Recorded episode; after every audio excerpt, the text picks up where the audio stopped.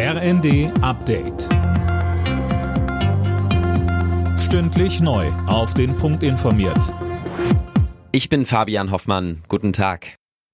Kaum ist der Bahnstreik vorbei, steht in weiten Teilen Deutschlands der nächste Streik ans Haus. Verdi hat für Freitag deutschlandweit außer in Bayern zu einem Bahnstreik im ÖPNV aufgerufen. Hintergrund sind die überall stockenden Tarifverhandlungen. Für die Gewerkschaft geht es für die Beschäftigten vor allem um Entlastungen. Christine Behle von Verdi sagt. Wir fordern zum Beispiel die Absenkung der Wochenarbeitszeit bei vollem Lohnausgleich. Es geht da um die 35-Stunden-Woche. Wir wollen, dass unbezahlte Zeiten oder auch Wegezeiten besser oder überhaupt bezahlt werden. Wir wollen kürzere Schichten haben. Wir wollen die Ruhezeiten zwischen den Schichten ausdehnen.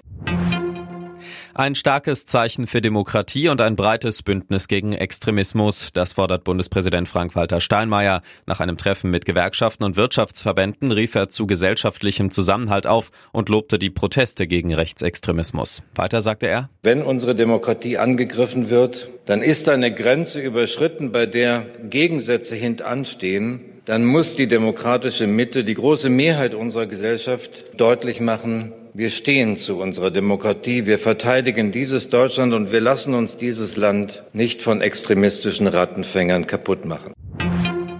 Viele Unternehmen in Deutschland sind eher zurückhaltend, was neues Personal angeht. Das zeigt eine Umfrage des IFO-Instituts. Da heißt es, die schwierige wirtschaftliche Lage würde viele Firmen dazu bringen, weniger Leute einzustellen. Stattdessen werden erste Entlassungen immer wahrscheinlicher.